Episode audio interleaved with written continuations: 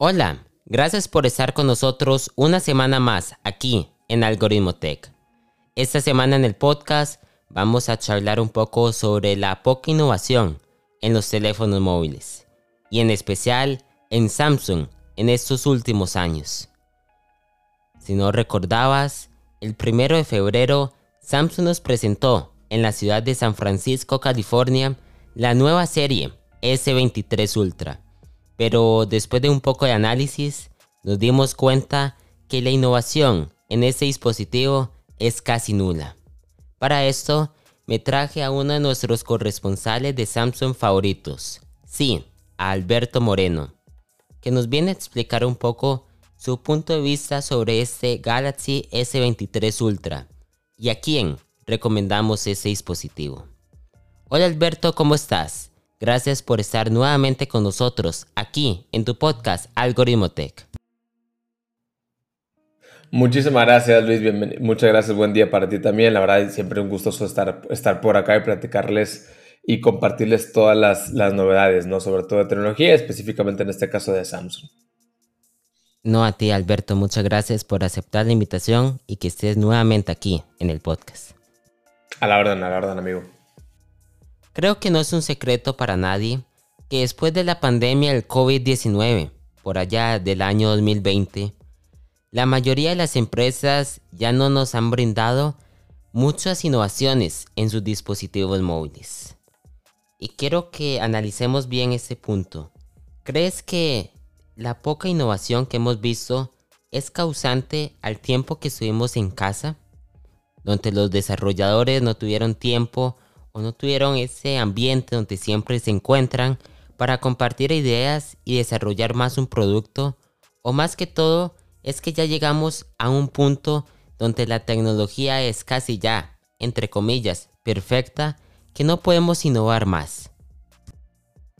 Creo que es un poquito de ambos. La verdad es que sinceramente, eh, por lo que estoy viendo, como que muchas compañías están adoptando un poco la estrategia de Apple, donde meramente le agrega ciertas eh, mejoras muy pequeñas porque saben que realmente, o sea, estoy seguro que sí hay manera de cómo innovar, ya vemos pantallas flexibles muy buenas, eh, cada vez con más tecnología, pero siento que ya las compañías saben que realmente solamente poniéndole un poco mejor en, en, hardware muy ligero y mejorando un poquito más la optimización de software del procesador, pues ya con eso es suficiente para presentar un equipo nuevo. Eh, ya ahorita se está enfocando más en las cámaras más que cualquier otro aspecto del equipo, porque creo que es donde más quizás se puede eh, mejorar o innovar. Digo, ahorita realmente no, no veo que un celular ocupe más procesamiento o más poder, porque ya creo que estamos en el tope de no ocupamos más poder o más eh, procesamiento en un equipo. Entonces se enfocan más en, en mejoras de optimización de batería y es por eso que ahorita cada vez vemos más,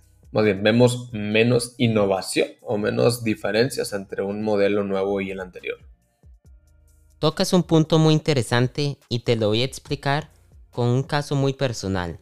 Este año tuve la oportunidad de cambiar mi iPhone. Pasé de un iPhone 13 Pro a un 14 Pro y realmente no sentí un cambio muy grande, un cambio abismal entre generaciones.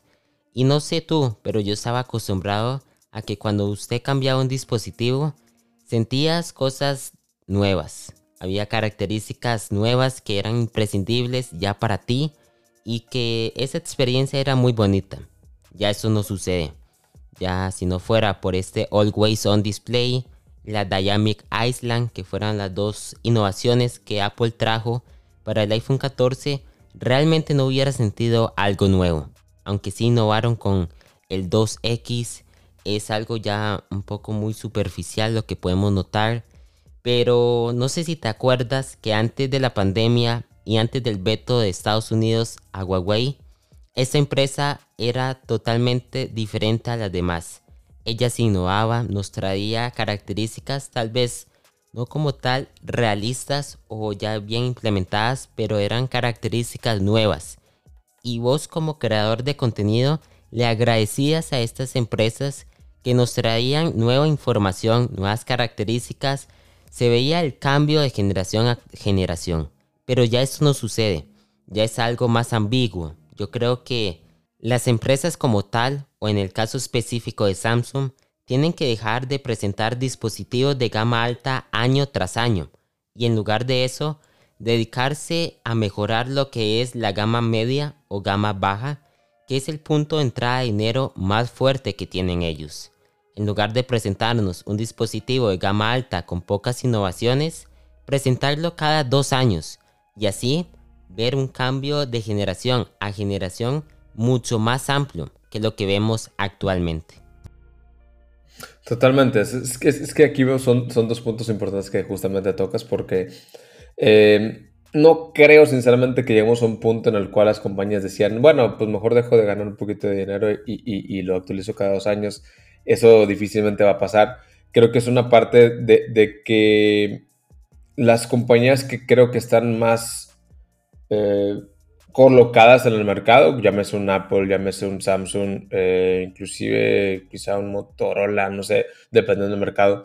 Ya son compañías que quizá no se esfuerzan tanto en sus topes de gama porque como dijiste tú muy claramente, ¿no? La verdad es que la gama media es su fuerte, o sea, la gama media es, es, en, donde reciben más dinero, donde a pesar de que son precios más reducidos, en volumen venden mucho más, o sea, creo que ya ahorita lo, lo ultra, lo pro, se volvió quizá un poco nicho, entonces ya saben que como quiera, aunque le utilicen ciertas cosas, la gente que compra esos equipos, los Pro, los Ultra, son gente que va a comprar año a año cada celular, porque no le interesa tanto lo que viene de adicional, sino tener el más nuevo y el más Pro, el más Ultra. Entonces siento que como quiera saben que por poquito que le incrementen, lo van a vender, van a mismo mejorar o, mantener las mismas ventas y se enfocan un poquito más en la gama, en la gama media.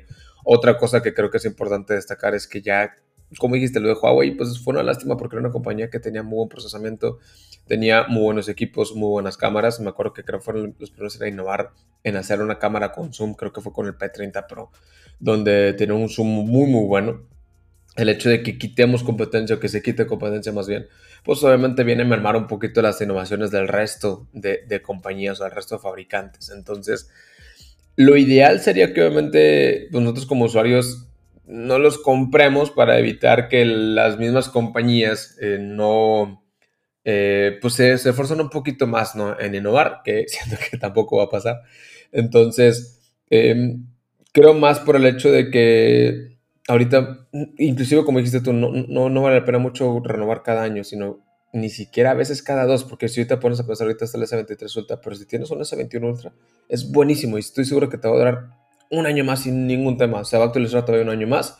Inclusive yo teniendo aquí el Note 20 Ultra que salió hace pues, más de tres años, es un muy buen equipo. Tiene la versión de Android más reciente.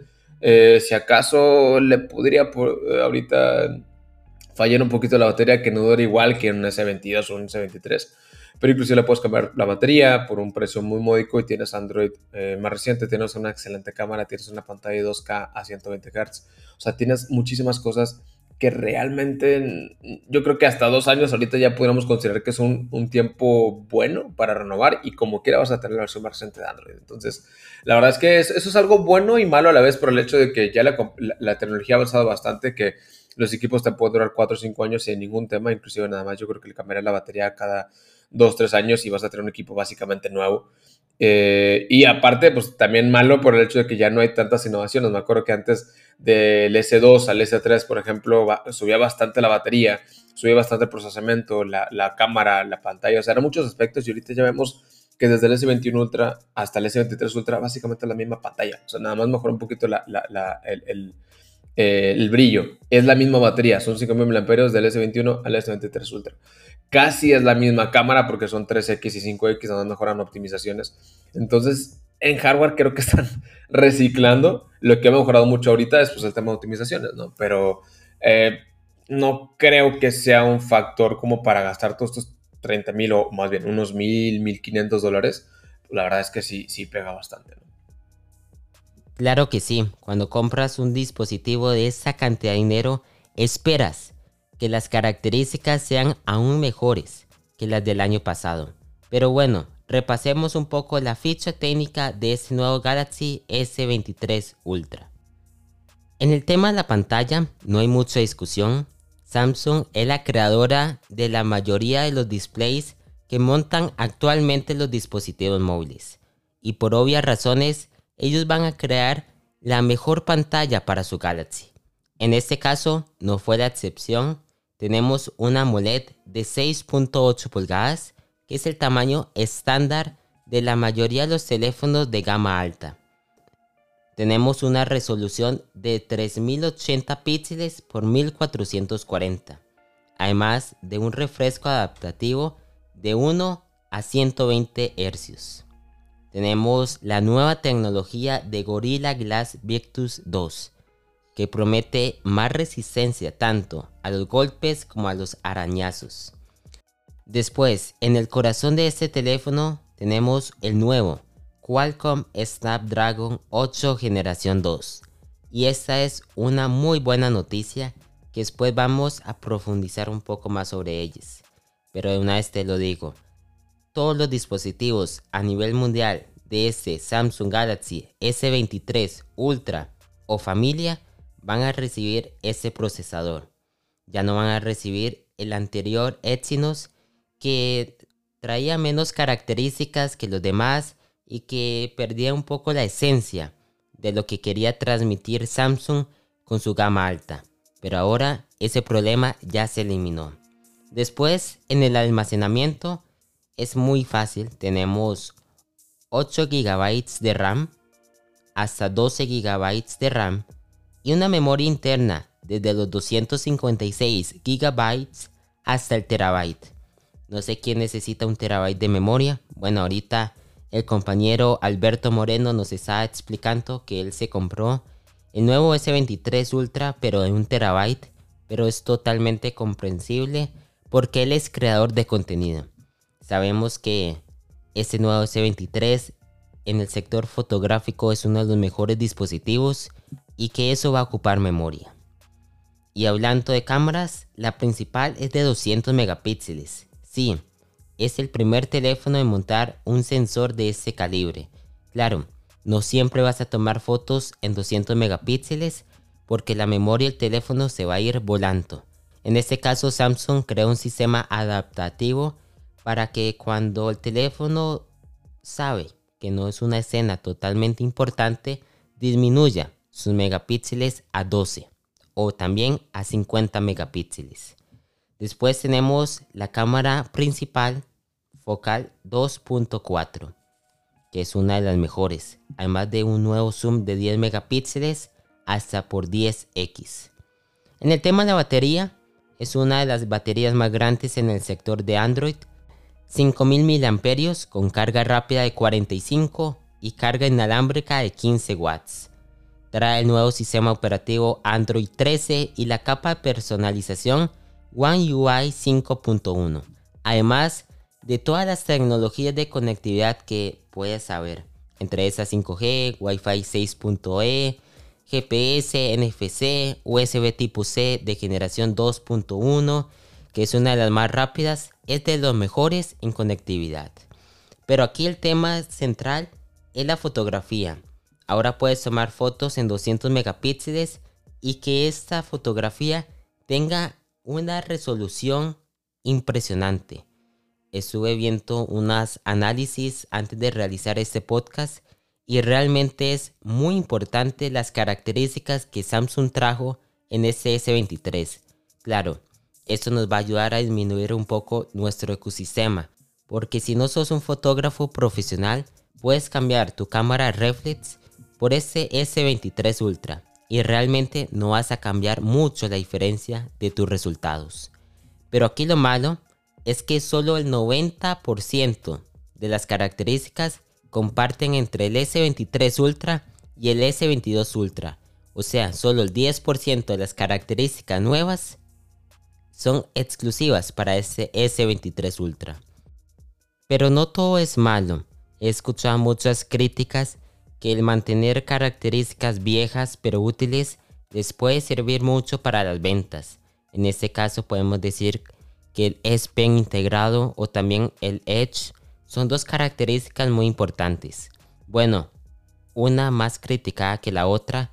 En el caso del S Pen, hasta Steve Jobs dijo alguna vez que para qué ocupábamos un stylus, que para eso teníamos nuestros dedos pero creo que para casos puntuales les puede venir muy bien a los usuarios. Incluso ese balance entre características nuevas y características nuevas les puede venir muy bien a una venta futura. Sí. No, es una ventaja, la verdad. O sea, eh, la verdad, yo muchas veces he tenido que hacer una nota rápida. El simple hecho de que puedes quitar el spend y tener que desbloquear el equipo y anotar algo rápido y listo. O sea, la verdad, la nota decía más o menos de cómo puedes escribir, pero ya después lo entiendes y te acuerdas de esa idea que anotaste o de esa nota que hiciste.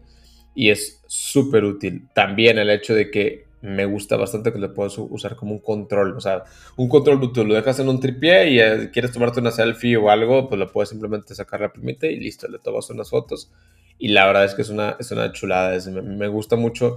No te digo que lo voy a usar diario, pero cuando lo quiero usar, la verdad me saca de muchos apuros. Entonces, si bien eh, comparto un poco la idea de estillos de, pues, el día a día, vas a usar los dedos, es mucho más cómodo pero es una ventaja también tener, tener esa herramienta adicional que no la vas a usar diario, pero cuando lo quieres usar, la verdad es que es una ventaja que, como dices tú, realmente ahorita nadie lo tiene.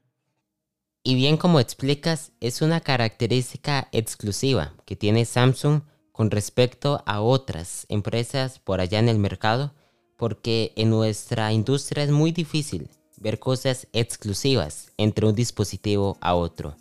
Pero bueno, me decías que ayer compraste tu nuevo S23 Ultra. ¿Qué esperas viniendo de un nuevo S22 Ultra?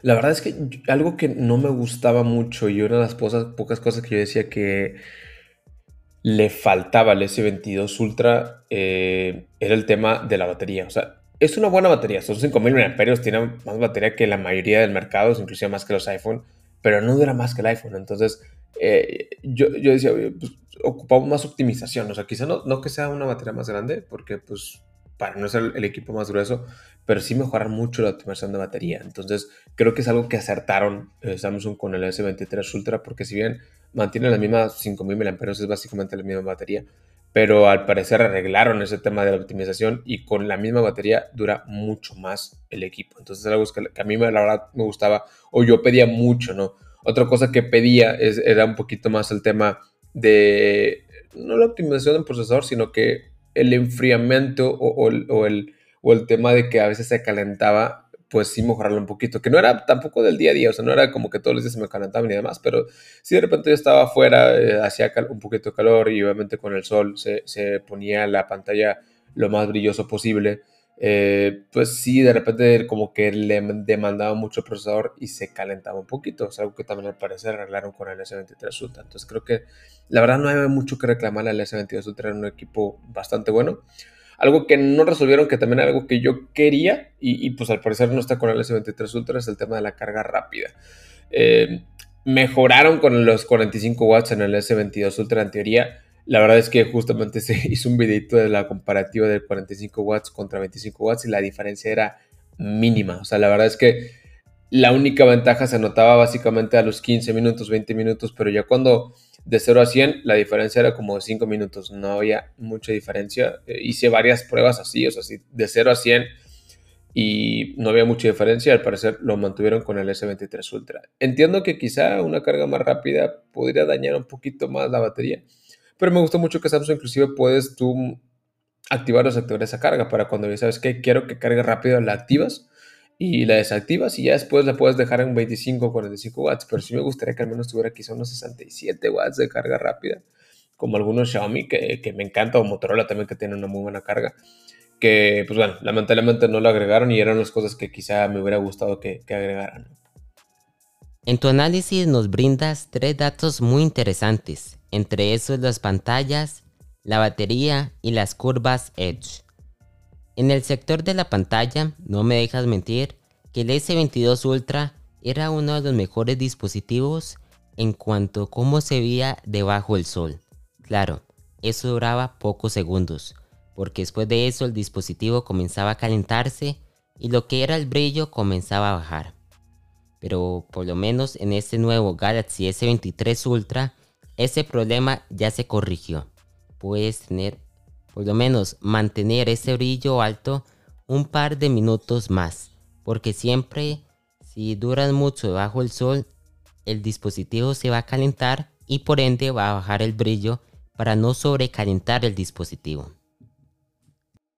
En el tema de la batería, tuve la oportunidad de hablar con el representante de Samsung aquí en Costa Rica.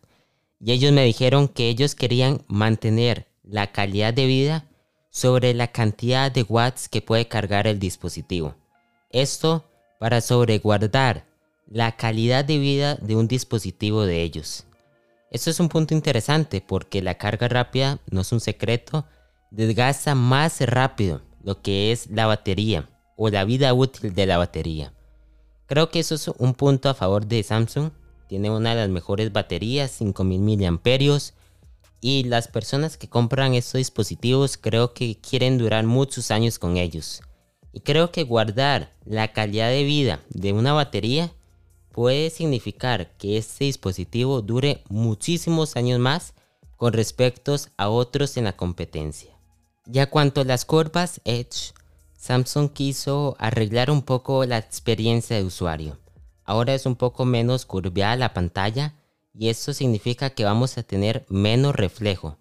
No sé si te acuerdas antes con el S22 incluso, las pantallas Edge podían significar un reflejo muy molesto para los usuarios y que al final le quitaba la experiencia de uso de un terminal gama alta como era un S22. Entonces Samsung arregló este problema, incluso se mantiene las curvas Edge, pero en un significado totalmente diferente a como se tenía antes. En este caso es más estético que funcional. Sí, totalmente. La verdad es que ese, esa cobertura a veces eh, a muchos les gustaba, pero sí en la experiencia los sabía bonito, la verdad. Pero sí en la experiencia a veces sí era un poquito toques accidentales o, o qué sé yo, la verdad sí. A mí me gustan más las pantallas curvas, sinceramente, pero sí tienen sus desventajas, ¿no? Y, cuando lo estás usando, la verdad es que ahí tienes eh, que tener a veces cuidado de, oye, cuando si estás acostado y lo estás cargando de una manera, pues no, no tocarlo con los dedos de los costados. Entonces, creo que está acertando Samsung en dejar como que la estética de la curvatura, pero eh, pues sin dejar de lado o mejorando un poco la experiencia, ¿no? Aquí me tocaste un punto importante y, y quisieron dar el tema de, de, de la carga, ¿no? Sí entiendo la postura de Samsung y, la verdad es que a veces también se agradece porque pues hay muchos otros que no conocen, eh, o sea, conocen las bondades de la carga rápida, pero quizá no conocemos del todo cuáles son las repercusiones a largo plazo. Y la verdad es que mucha gente, a diferencia de nosotros, por ejemplo, que compra, conozco incluso varios amigos que compraron un equipo, no sé, que tienen un, me acuerdo que hace un, un poco un amigo cambió su Note 8 por el S21 Ultra, o sea, tuvo 3, 4 años con el equipo. Y obviamente si tienes una carga rápida en esos 4 años, pues se va a drenar mucho más rápido, ¿no? El desgaste va a ser más rápido. Eh, sin embargo, creo que Samsung hay más que por eso, eh, creo que me lo está haciendo más por el hecho de que pues, sabe que pues, la mayoría de los usuarios no ocupamos tanta carga rápida y es un hecho. O sea, la verdad es que con una hora que tengas de carga estás bien en teoría, ¿no? Eh, muchos inclusive lo usamos en la noche, entonces no ocupas una carga que tenga 15 minutos de 0 a 80 en 15 minutos, ¿no? Pero sí me gustaría eh, que cambie un poquito la postura Samsung, ojalá lo hagan con el S24 porque, pues, como decía, la verdad es que en, los ajustes de la batería del equipo de One UI, que se me hace una capa bastante buena, hay manera de quitar carga rápida y carga ultra rápida, ¿no? Entonces, que, que nos dejen a los usuarios poder elegir y, y, y, que por defecto, aunque sea que esté en 25 watts, pero que podamos elegir para que pues, sea más sencillo de que, ¿sabes que Hoy si ocupo la carga rápida, ocupo que cargue, eh, ocupo, nomás tengo 15 minutos y quiero que cargue lo más posible, pum, la, actualices, ¿no? O la actives. Y cuando no, pues la desactives para que, pues obviamente, eh, si tienes el equipo 3-4 años, pues puedas tener el mayor rendimiento de batería posible, La siguiente innovación en este Samsung S23 Ultra es la incorporación de un nuevo CPU. Antes de ese S23 teníamos dos tipos de procesadores, lo que era Qualcomm y lo que era Exynos. Y eliminaba un poco lo que era la exclusividad de Samsung. Algunas características llegaban más rápido a un terminal Exynos que a uno Qualcomm. El rendimiento no era el mismo, sufría más calentamiento uno que el otro e incluso su competencia rival que era Apple con sus procesadores A les llevaba años luz en comparación a este Snapdragon generación 2. Y te hago una pregunta muy concreta. ¿Crees que con la incorporación de este nuevo Snapdragon generación 2 hecho para Galaxy elimina un poco la brecha con respecto a los procesadores creados por Apple? Yo creo que sí, ¿eh? o sea, no, no sé hasta qué medida, pero una respuesta concisa yo creo que sí, porque creo que ya estamos se cuenta que, que no puede hacer todo por sí solo. ¿Cuántos años? Me acuerdo que desde el S, S8, si mal no recuerdo, no sé si antes posiblemente también, pero yo tengo muy identificado que a partir de, que, que desde el S8 había Exynos y Snapdragon, pero curiosamente en ese entonces recuerdo que el Exynos tenía muchas bondades, o sea, me acuerdo que yo prefería que llegara el Exynos porque podía, mejor, me acuerdo que grabar en 4K 60 cuadros por segundo y con el Snapdragon no se podía. Entonces nosotros en México aquí tenemos una ventaja que el Exynos tenía y que el Snapdragon no tenía. Pero poco a poco Snapdragon fue mejorando y Samsung no, no, no, logró capitalizar esas mejoras. Y tenemos que 3, 4 años donde pues, es inferior el, desempeño de, de, Exynos contra el Snapdragon. La verdad es un hecho que yo me acuerdo inclusive aquí en México.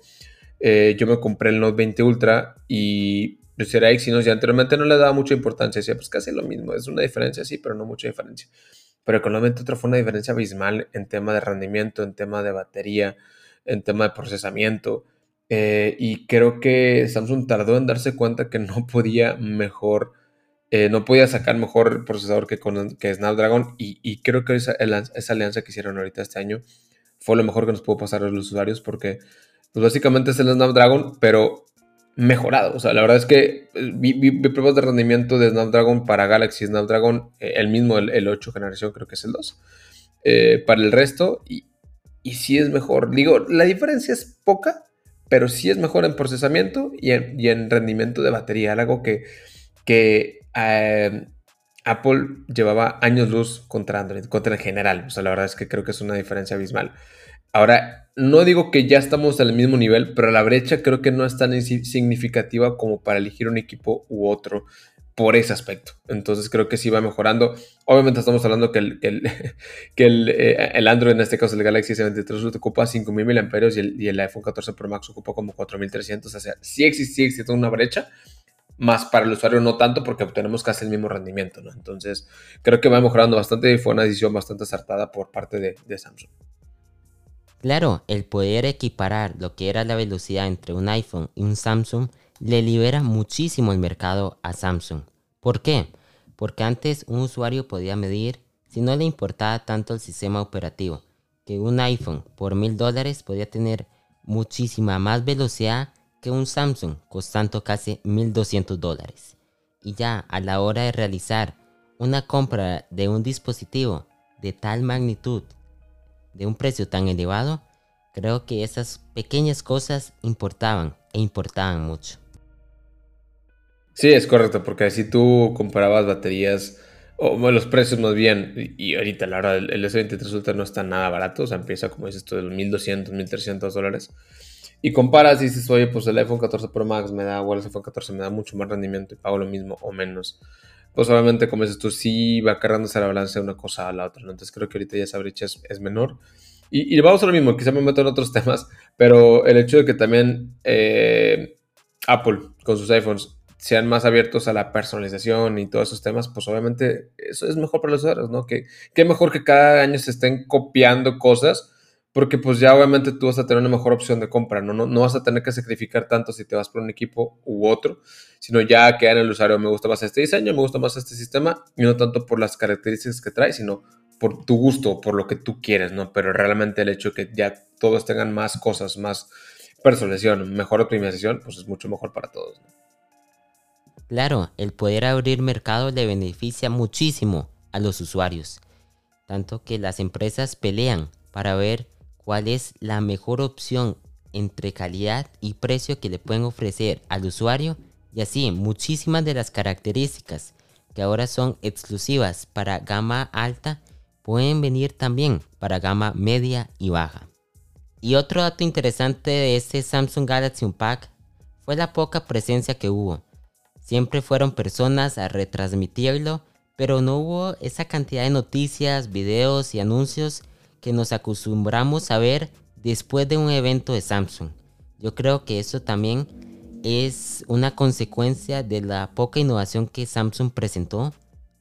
Únicamente vimos los nuevos Galaxy S23 y familia y poco más. No vimos nuevos relojes, nuevos audífonos o incluso algún adelanto de los teléfonos plegables de Samsung. Pero vos en lo personal, ¿qué esperas de esta empresa en 2023?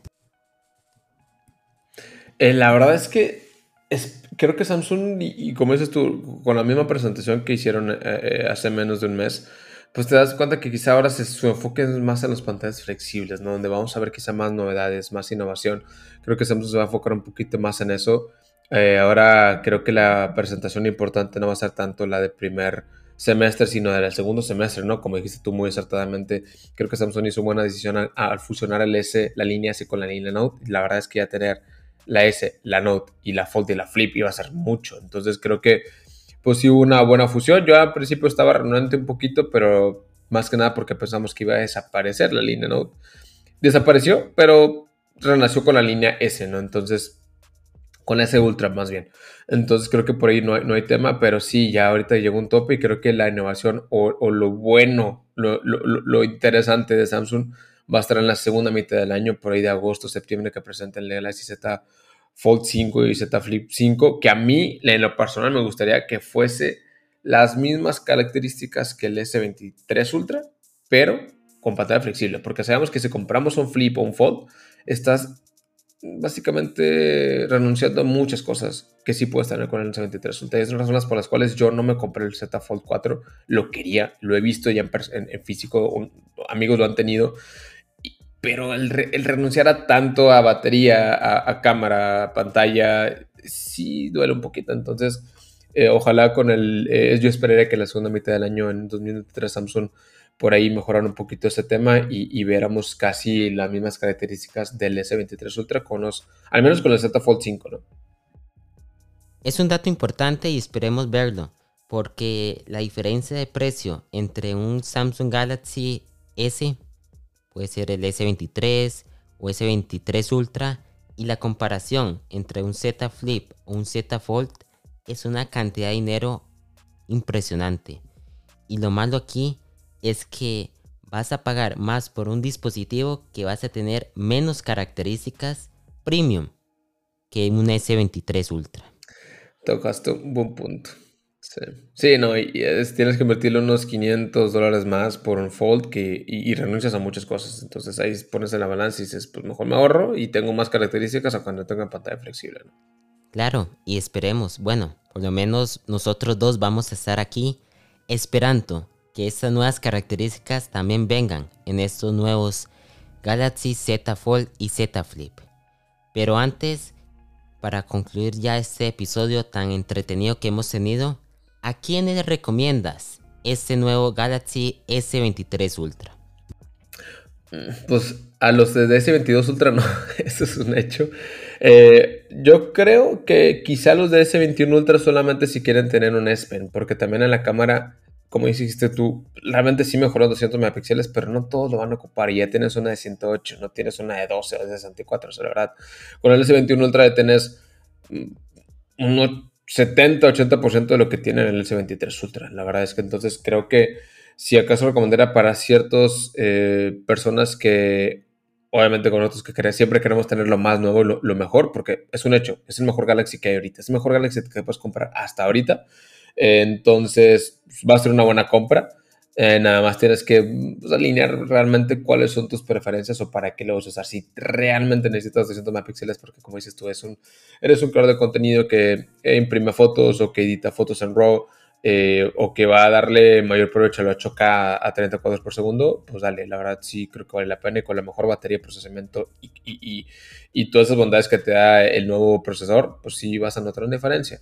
De ahí en fuera, inclusive si tú no tienes, si tú tienes unos 20 Ultra, si tienes un S20 Ultra, creo que será mejor comprar el S22 Ultra, que ahorita te lo puedes conseguir mucho más barato. Y como dijiste, la verdad es que estás obteniendo un 80-90% de lo que tiene el S23 Ultra por la mitad del precio casi. Entonces creo que eh, va a ser a una persona muy específica que ocupa esas características. Si tienes otro equipo, un gama media, unos 20 Ultra o un S20 Ultra, creo que es mejor comprarte el S22 Ultra ahorita eh, porque vas a obtener un precio mucho más reducido, vas a tener Android actualizado y vas a obtener un 80% de lo que ya tenemos con el S23 Ultra. Y bueno, ya lo escuchaste. si tenías un S22 o un S22 Ultra y pensabas cambiar a este nuevo terminal, nuestra recomendación es que te ahorres ese dinero y lo inviertas en el nuevo S24 Ultra. Por nuestra parte, esto fue todo. Muchas gracias por estar aquí. También a ti, Alberto, por aceptar la invitación. Espero verte dentro de seis meses para analizar todo lo nuevo que Samsung nos puede traer con los nuevos Z Flip 5 y Z Fold 5. No te preocupes, Luis, la verdad es que sí. Qué bueno que, a fines se le las agendas y de verdad muchísimas gracias por la invitación. Y claro que sí, con gusto nos vemos en menos de seis meses. Tal como dices, en menos de un abrir y cerrar de ojos nos volveremos a encontrar. Muchas gracias a ti oyente por escuchar este episodio, espero que fuera de su agrado y sin más me despido. Yo soy Luis Fallas y esto fue Algoritmo Tech, pura vida.